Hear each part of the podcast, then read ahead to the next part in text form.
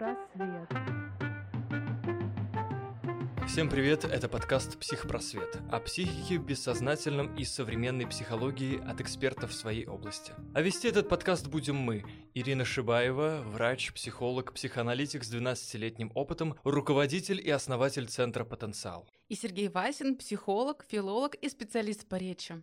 В подкасте мы найдем ответы на вопросы «Кто мы?», «Почему мы страдаем?», «Что такое психика?» и существует ли оно, пресловутое психологическое здоровье. Ну а сегодня, друзья, мы поговорим как раз о нашем психологическом здоровье. Существует ли вообще понятие здоровья, нормы, патологии и вообще как понять, что перед нами здоровый, устойчивый человек? И вообще являемся ли мы здоровыми и устойчивыми людьми? Да, мне кажется, сегодня у нас такой фундаментальный вопрос не только для обывателя, но вообще для всей науки под названием психология. Что вообще изучает психология? Ну, в плане, есть ли разница между вот этим вот здоровым человеком человеком, человеком больным. Вот мы в прошлый раз обсуждали и говорили об этом, что вот человек, который не способен адекватно тестировать реальность, это точно с человеком что-то не в порядке. Да? Вот я сегодня на Фейсбуке утром листал ленту, и мне понравилась такая вот цитата, случайно нашел ее, что, может быть, шизофреники — это действительно люди, которые видят на самом деле мир, как он есть, да, то есть мир без прикрас, что называется, а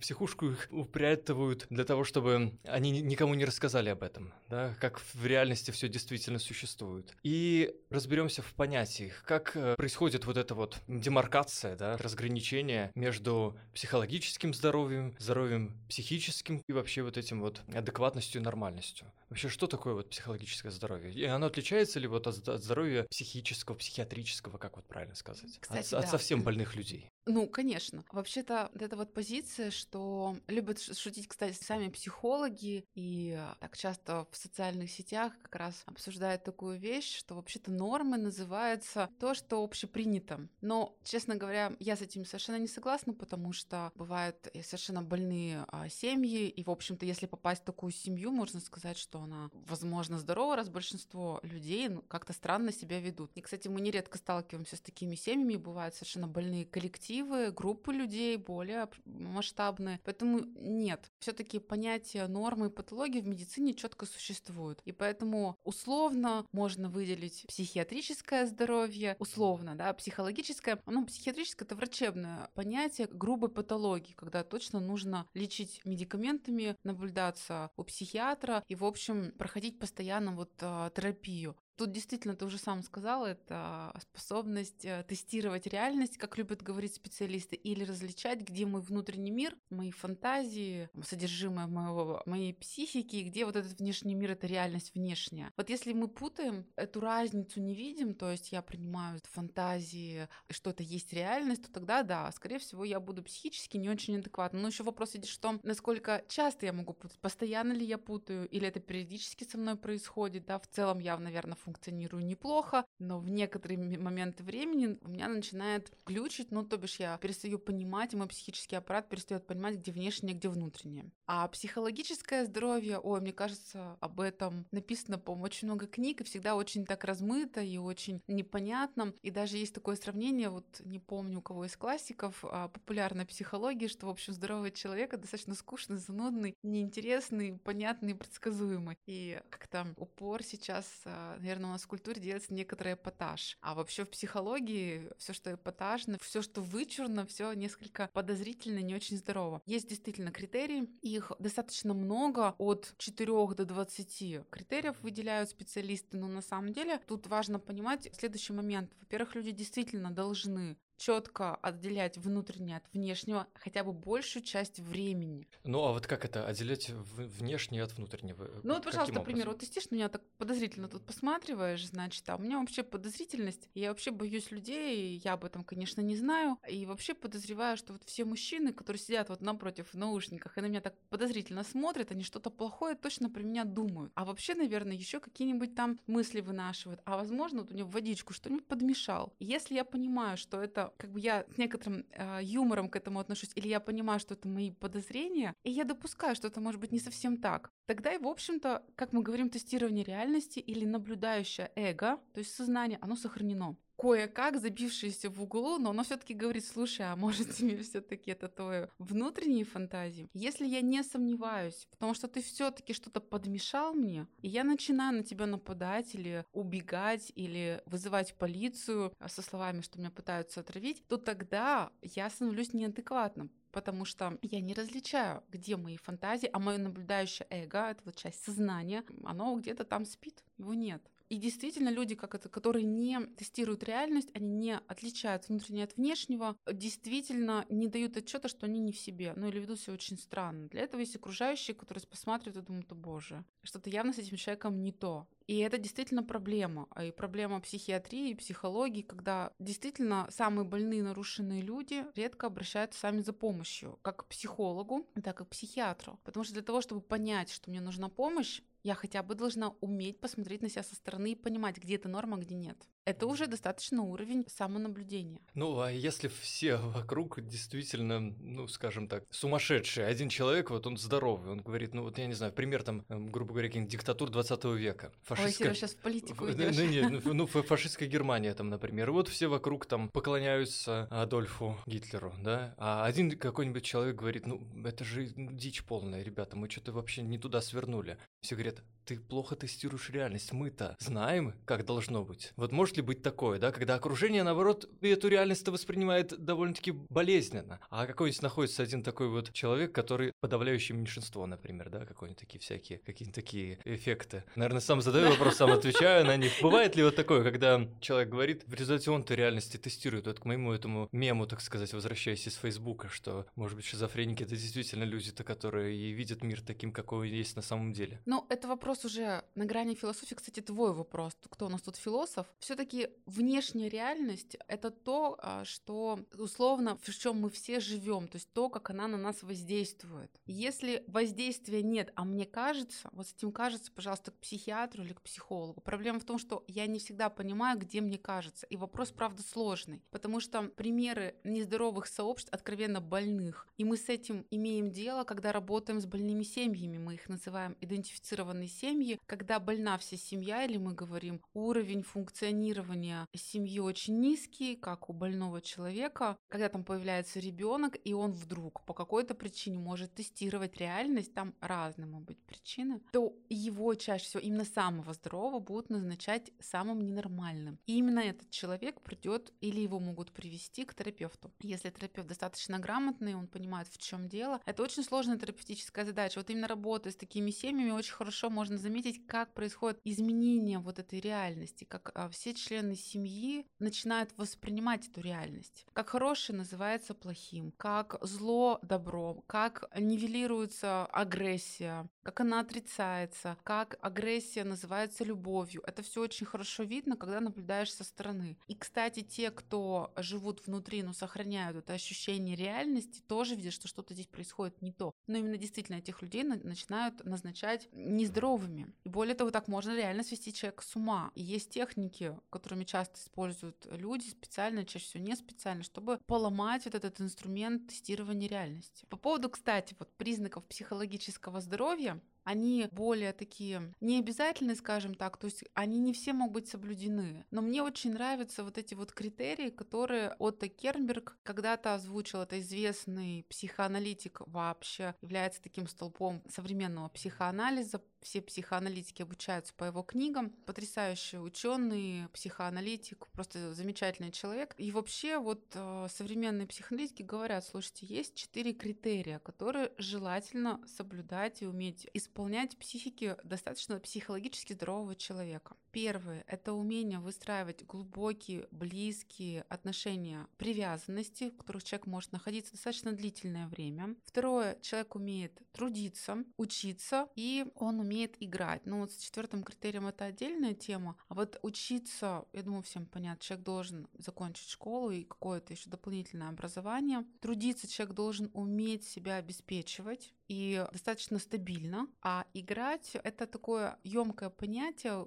очень много что может подпадать, но условно это некоторая такая легкость отношения к жизни, такое создание пространства как будто бы, которое создается в кабинете, когда я понимаю, может быть, всю тяжесть происходящего, но я умею немножечко не отрицать, а смягчать, то есть с юмором относиться, а не затапливая себя тяжелыми чувствами. При этом я понимаю условности тех ролей, которые мне приходится менять. Я как бы играючи отношусь к жизни. Это не что я обманываю окружение, это значит, что я внутри смягчаю степень тяжести. С одной стороны, с другой стороны, я могу быть сочетать разные роли. Где-то я главный начальник, э, в какой-то другой ситуации я как подчиненный, а в третьей я ученик, в четвертой я партнер, там в пятой я мама. И я в течение дня могу все эти роли сочетать и переключаться из одной в другую. И, в общем, не видеть в этом ничего страшного, унизительного, чрезмерного. Отношусь к этому с легкостью, достаточно непринужденно. Вот чаще всего людям дается четвертая функция тяжелее всего. Но в современном мире еще и первая, когда мы говорим про кризис близких, глубоких отношений. Это сейчас не в тренде, это сейчас не модно. Модно легко порхать от партнера к партнеру, честно говоря, не представляем, насколько это возможно, и по канонам психологии это является патологией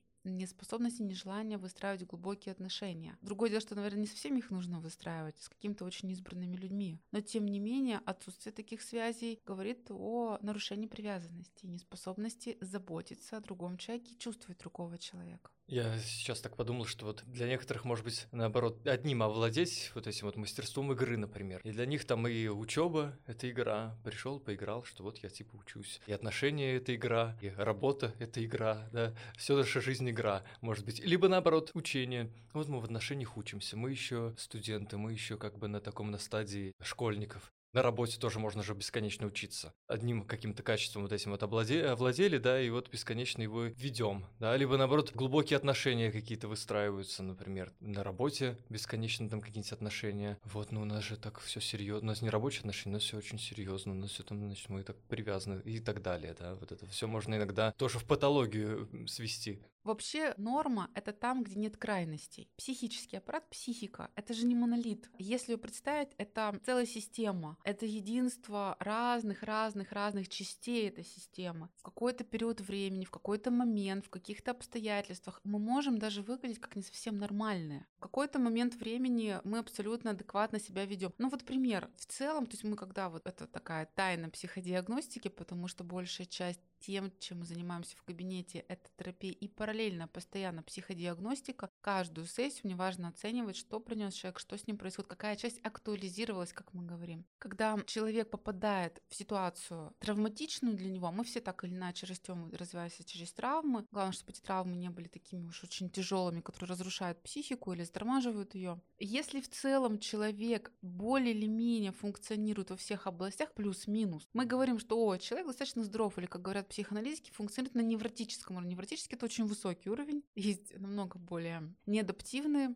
мы никогда не говорим, это хорошо или плохо. Все-таки тут мне всегда немножко вздрагиваю, когда мы говорим про норму или патологию, потому что это скорее медицинское понятие. Психоанализ это не медицина. За рубежом это скорее медицина, у нас это скорее медицина и творчество, что-то такое между. Поэтому у нас есть понятие адаптивный, неадаптивный. Бывает так, что человеку норм, окружающим вообще не норм то, как он живет в обществе. Но ему-то нормально. Вот этот вопрос о психопатологии. Он там бредит, и ему нормально, он не видит каких-то проблем. А бывает так, что человек очень адаптивный, из этого тоже проблема. Из этой гиперадаптации к обществу он потерял себя. Поэтому для нас важно, что вот насколько это адаптивно и менее адаптивно для человека вот те или иные там набор психических структур и функционирования. Поэтому бывает так вот, в целом человек функционирует очень неплохо, мы оценим уровень функционирования, но он говорит, вы знаете, все хорошо, но я почему-то в отношениях э, что-то идет не так. Я либо заканчиваю отношения, либо мне становится плохо в какой-то момент, я вот влюбляюсь, вступаю в отношения, начинаем жить вместе, нам в целом хорошо, и вдруг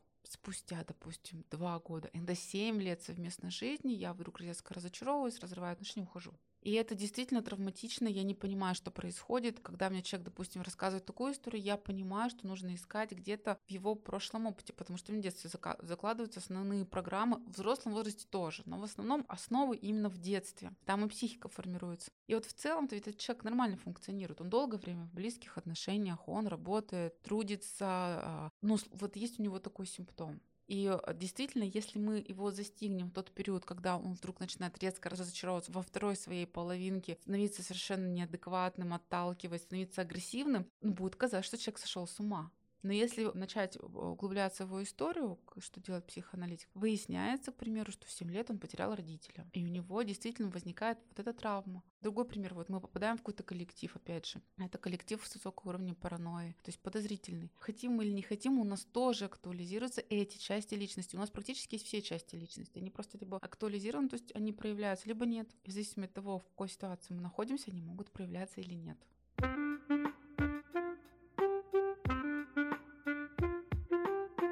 А как вот из толпы или там в коллективе вот узнать психически нездорового человека? Вот знаешь, меня всегда радовала медкомиссия в военкомате, когда ты заходишь к психиатру, у тебя спрашивают, семь раз отмерь, один раз отрежь. Объясни-ка мне эту поговорку. Да, это такой думаешь, ну что тут непонятного? Подумай, потом сделай. Что там еще ожидают услышать? Ну вот как раз они проверяют уже психический аппарат на грубые нарушения. То есть никто в тонкостях разбираться здесь не будет. Комиссии, там психиатры, и у них конкретная задача понять, насколько ты психиатрически нездоров. А нарушение мышления — это проявление нарушения именно работы грубых психических отклонений и тяжелых заболеваний. Ну, может быть, это наоборот человек какой-нибудь там нестандартно мыслящий, вот он, э, значит, Сережа, э, все, или, или какой-нибудь там э, творец, я не знаю, там вот режиссер, у него своя интерпретация там какой-нибудь, э, какого-нибудь афоризма или там поговорки и так далее, и что он психологически, психически нездоровый? Бывает, иногда вот эта крайняя вычурность, за крайней вычурностью иногда скрывается грубая патология, это правда. И э, вот в этом и есть разница восприятия в различных кругах. В богемных кругах вычурность или в шоу-бизнесе сейчас очень популярна хайп, вычурность, нестандартность, крайняя нестандартность. Это э, сейчас очень модно и востребовано. Но для специалистов волосы становятся дыбом, потому что очевидно, что человек откровенно нездоров.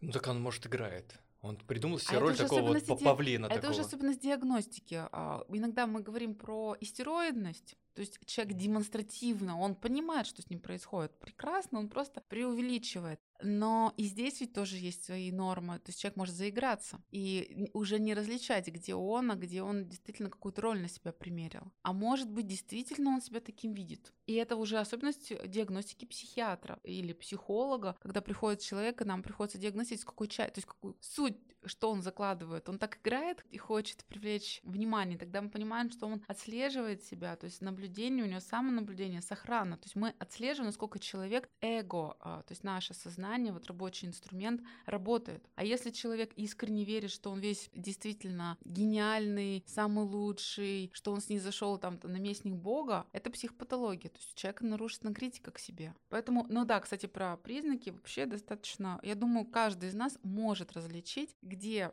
все-таки более здоровый человек в более здоровом состоянии, где в менее, и они достаточно понятны. Я тебя хочу спросить, вот, Сереж, ты бы вот как объяснил вот, и определяю, что здоровый этот человек, ну, внешне хотя бы, или с ним что-то не то? Ну, наверное, я бы тоже, меня насторожило, если бы человек начал неосознанно подозревать безосновательно, да, либо там наоборот что-то допридумывать, что я не, не имею в виду вообще не с этим человеком, ну скажем так, напрямую, да, когда человек что-то там себе дорисовывает в своей картине мира. А кстати, скажи, ведь это достаточно часто встречается, потому что ты... Э, я много рассказывал разных историй общения, да, с людьми не очень, ну скажем так, с которые нездоровые, на мой взгляд, да, диагнозы ставить, конечно, дело неблагодарное, но... Ну странно себя ведут. Странно вот себя ведут, странно пишут, странно изъясняются и рассказывают странные истории, которые как-то немного не сочетаются с их образом, скажем так. Да, и иногда есть специальности, и, Сереж, тебе, думаю, это очень понятно и близко, когда вот некоторая странноватость, она, наоборот, приемлема. Но в жизни, а это будет не очень адаптированный человек или человек очень интеллектуальный, который привык анализировать, такой подход э, скорее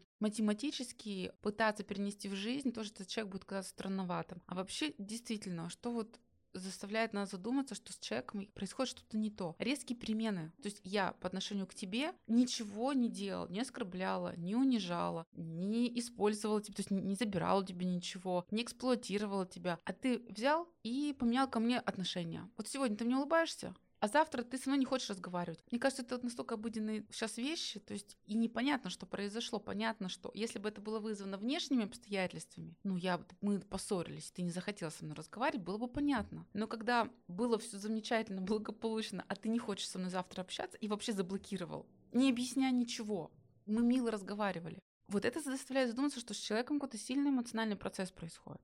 Это как, знаешь, тоже из мемов. Вот эти всякие истории обычно про женщин. Что, типа, он еще ничего не сделал, она уже там себе придумала, обиделась вот, и уже... пожалуйста, без сексизма. Про мужчин могу тебе сказать то же самое. Единственное, что про женщин, я вообще хочу сказать, что сейчас женщины занимаются своим психическим здоровьем больше, чем мужчины. Есть даже такая шутка без тени сексизма, когда психический аппарат женщины действительно в чем то более прокачанный и развитый от природы, чем мужской. Там задачи просто разные.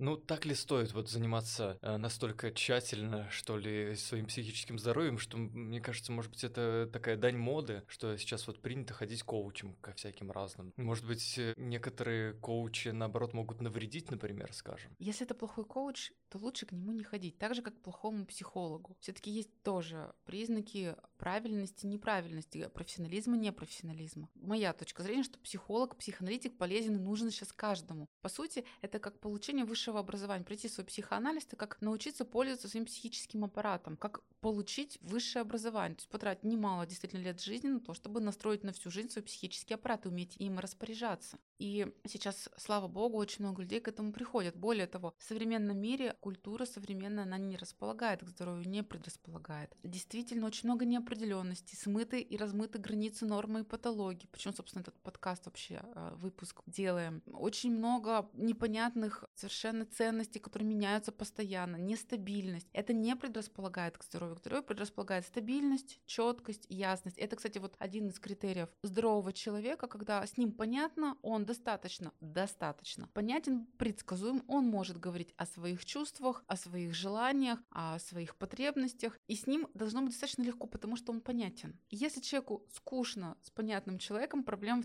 с тем, кому скучно. Это, скорее всего, говорит о том, что человек просто не привык к стабильной, спокойной, расслабленной жизни. И таких людей, которым скучно в стабильности, достаточно много сейчас, ну, процентов, наверное, 90. Мы привыкли все к нестабильности, к непредсказуемости, постоянному стрессу. Это не является нормой. И вот как раз хочу сказать, что мы живем в интересное время, когда мы живем в том состоянии, которое не является нормой. И психологи, и социологи об этом говорят. Ненормально, когда постоянно меняется что-то. Ненормально, когда нет стабильности, предсказуемости. Ведь не зря же говорят, что ребенку, особенно первый год жизни, все должно быть понятно, предсказуемо, должны быть люди, которых он знает вокруг него. Они должны давать понятные реакции на его реакции, и они должны хоть худо-бедно его понимать. Так вот, мы все в этом нуждаемся на самом деле. Мы должны, конечно, выносить некоторый уровень неопределенности, но не жить в нем. Именно поэтому психотерапия, психоанализ, а, он не must have, особенно для некоторых людей, которые занимаются определенными профессиями. Без этого никак. Какими, например? Все, что связано с искусством и шоу-бизнесом. Там, где много конкуренции, там, где много агрессии, необходимой, ну, для того, чтобы идти вперед, развиваться, нужна агрессия. Там, где много неопределенности, там человек должен опираться на себя, поэтому он должен знать хорошо себя и свой психический аппарат, и быть внутри стабильным, чтобы знать, вот это норма, это не норма, вот это происходит такое, а это говорит о том-то. Это э, все, что связано с бизнесом, это все, что связано с высоким уровнем ответственности, политика. Ну, то есть там, где должны быть э, люди, прошедшие свой анализ, чаще всего бывают люди, которые его не проходят.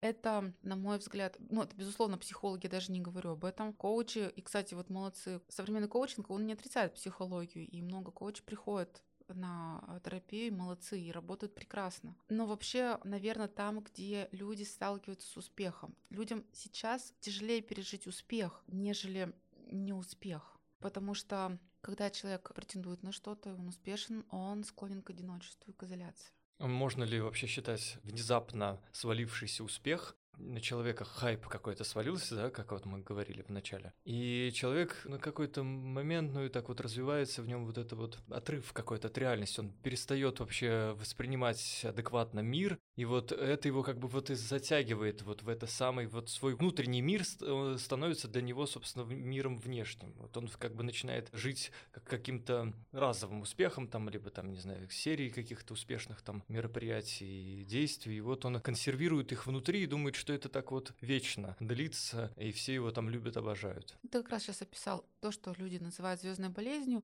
а мы называем инфляцией эго. Сразу вот немножко вернемся. Каждый из нас, как говорят психиатры, имеет право на один психоз. Но это уж условно такое, э, не буду комментировать такую полушутливую точку зрения. То есть есть обстоятельства, в которых каждый из нас может функционировать не очень здоровым образом. То есть сваливаться в какое-то сильное эмоциональное состояние, не всегда давать отчет, что происходит. Важно потом вернуться. То есть опять к, э, к здоровой точке исходной. Если мы там задерживаемся, то значит, эта психика не сработала. Так вот, по поводу звездной болезни, когда человек поверил в свое всемогущество, он словил звезду, ему кажется, что ему все теперь дозволено, он самый лучший, он это действительно такое ведь состояние всемогущества, а особенно если человек еще наделен властью. А если этот человек действительно имеет еще достаточно финансовых ресурсов, мы немало наблюдаем примеров, когда людей действительно начинает нести. Они действительно не понимают, где они, где другие, что могут они, где их ограничивают. Это мы называем границами. И это сложная проблема, потому что окружение чаще всего таких людей а, боится вступать в конфронтацию, боясь этого гнева, совершенно справедливо боясь. А истина людей, которые могли бы противостоять, призвать их к порядку, сказать, что тебя понесло, их, во-первых, не услышат, во-вторых, таких очень немного. И это действительно проблема. И для того, чтобы быть подготовленным к успеху, ну что такое успех? Успех — это значит ты, тот, кто достиг чего-то, ты, действительно у тебя что-то получается. И более того, ты сейчас решаешь и несешь ответственность, куда идти дальше и как организовать окружение. Надо уметь это делать и знать все-таки, где мои ограничения,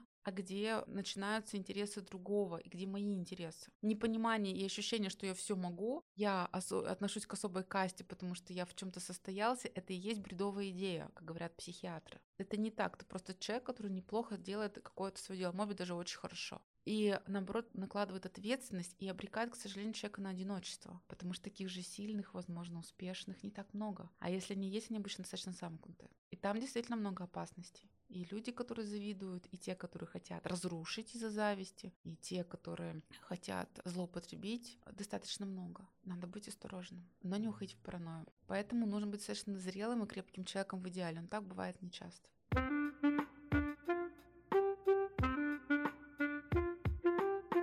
Как а, себя самодиагностировать и э, выявить, вычленить в себе какие-то вот признаки нездоровья? Психологического именно. Вот, ну, давай еще раз немножко подведем итог по поводу, как понять, что с другим что-то не так. С другим. Именно. С другим, потому что к нам будет что-то похожее применяться. Во-первых, это резкие перепады вот настроения без внешней причины. Резкие изменения в поведении другого человека, вспышки агрессии немотивированной, когда человек начинает критиковать, нападать, обесценивать, это агрессия. Когда человек избегает ясности, четкости, прояснения в отношениях, избегает говорить о своих чувствах, о своих мотивах. И это, кстати, нередко бывает. И еще один момент, когда люди дают противоречивые посылы. То есть я одновременно говорю противоположные вещи, или я говорю одно, делаю другое. Это называется двойной посыл, и это то, что сводит другого с ума. Мы не знаем, на что реагировать, а у другого вызывает еще и тревогу, и желание убежать. По поводу себя, на что обращать внимание. Тоже так же, на перепады настроения, когда у меня могут быть а, состояния от эйфории до депрессии, и это может быть либо в течение дня, либо в течение там нескольких дней, недель. Это либо депрессия без видимых причин постоянно, то есть угнетенное настроение, ничего не хочется, лень, сил нет. То есть такая вот апатия, сниженное настроение заставляет задуматься о депрессии. Это постоянная тревога, постоянный страх или тревога тоже без внешних причин. Все понятно предсказуемо, а человеку тревожно и страшно. Это склонность э, действительно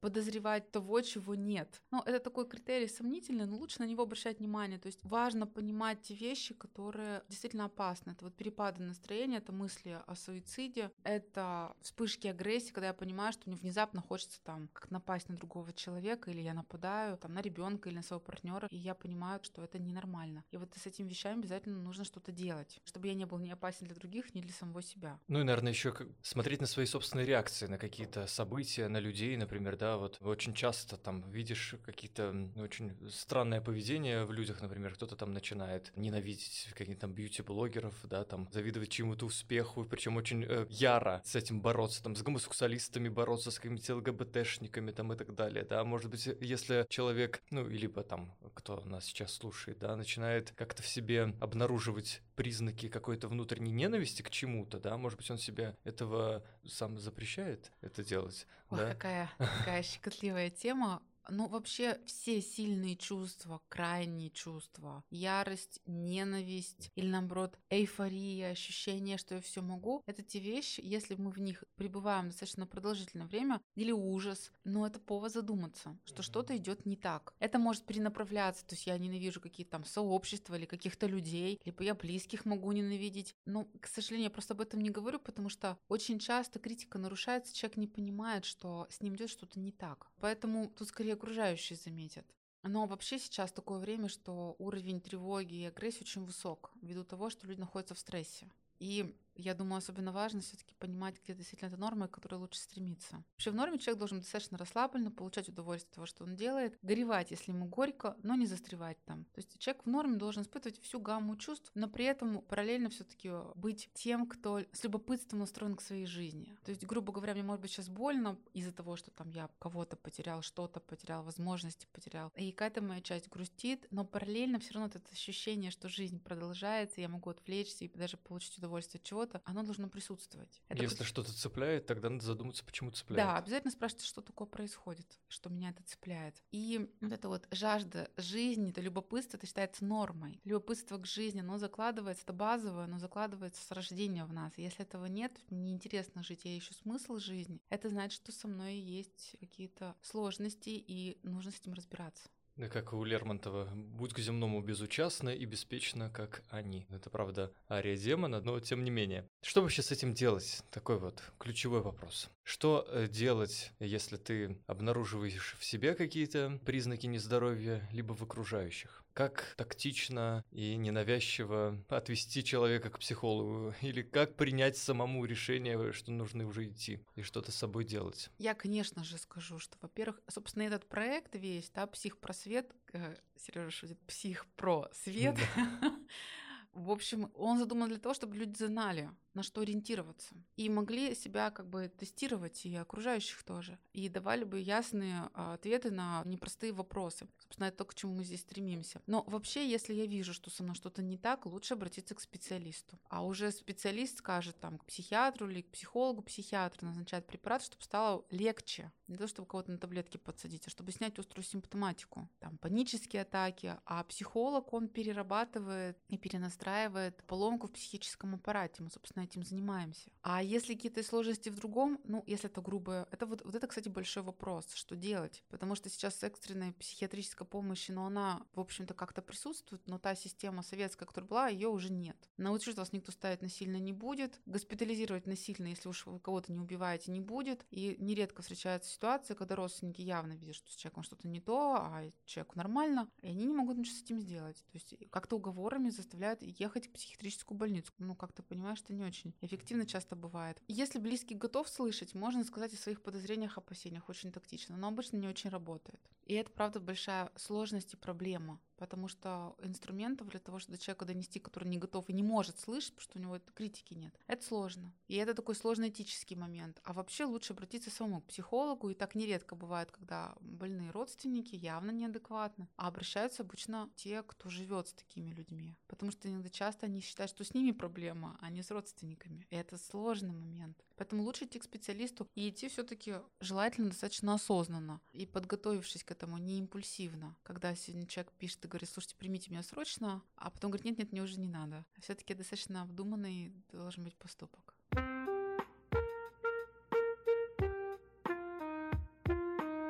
Дорогие друзья, мы надеемся, что наш подкаст был вам полезен. Слушайте нас и впредь. Мы на этом заканчиваем. Прощаемся. Прощаемся, но будем услышаны. И помните, психопросвет – все, что должен знать о психике нормальный, здоровый и взрослый человек. И подписывайтесь на наш подкаст в Яндекс Музыке, Castbox, Apple Podcast и везде, где вы слушаете. Услышимся в следующем выпуске.